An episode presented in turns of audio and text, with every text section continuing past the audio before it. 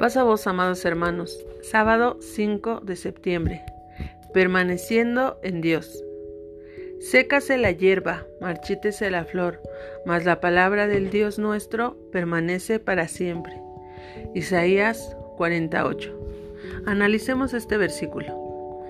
La vida es temporal con todos sus trabajos y satisfacciones, por lo que quien pone su énfasis en ella termina desilusionado de su propia existencia, frustrado de las cosas que no se dieron como lo había planeado, deprimido de que personas muy queridas le hayan abandonado, de no haber alcanzado todos sus proyectos y metas económicas.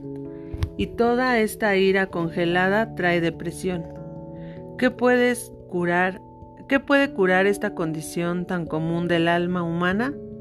Nada, nada que esté en este mundo material, porque más bien que le haya ido a la persona, morirá en solitario, sin poder llevarse ninguno de sus méritos o habilidades que haya demostrado en la vida. El pasaje en cuestión nos recuerda la condición de la vida, pero también nos muestra un camino mejor, una promesa de que quien, de quien viene de Dios, de nuestro Dios, y pone su confianza en Él, permanecerá para siempre. ¿Qué es lo temporal comparado con lo eterno? ¿Qué son 80 o 90 años comparado con lo infinito? Nada. El ser humano vive buscando el sentido de la vida, buscando su propia trascendencia en un lugar distinto o en donde se encuentra o en donde quiera que se encuentre. ¿Qué es una presencia de Dios?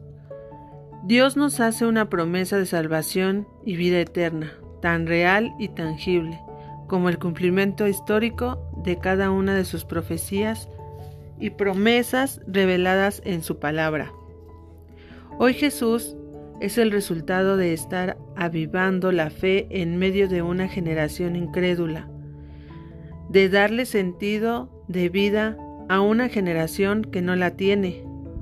Tenemos sus promesas afiancémonos de ellas con esperanza de que Dios no es como los mortales, no miente ni cambia de opinión.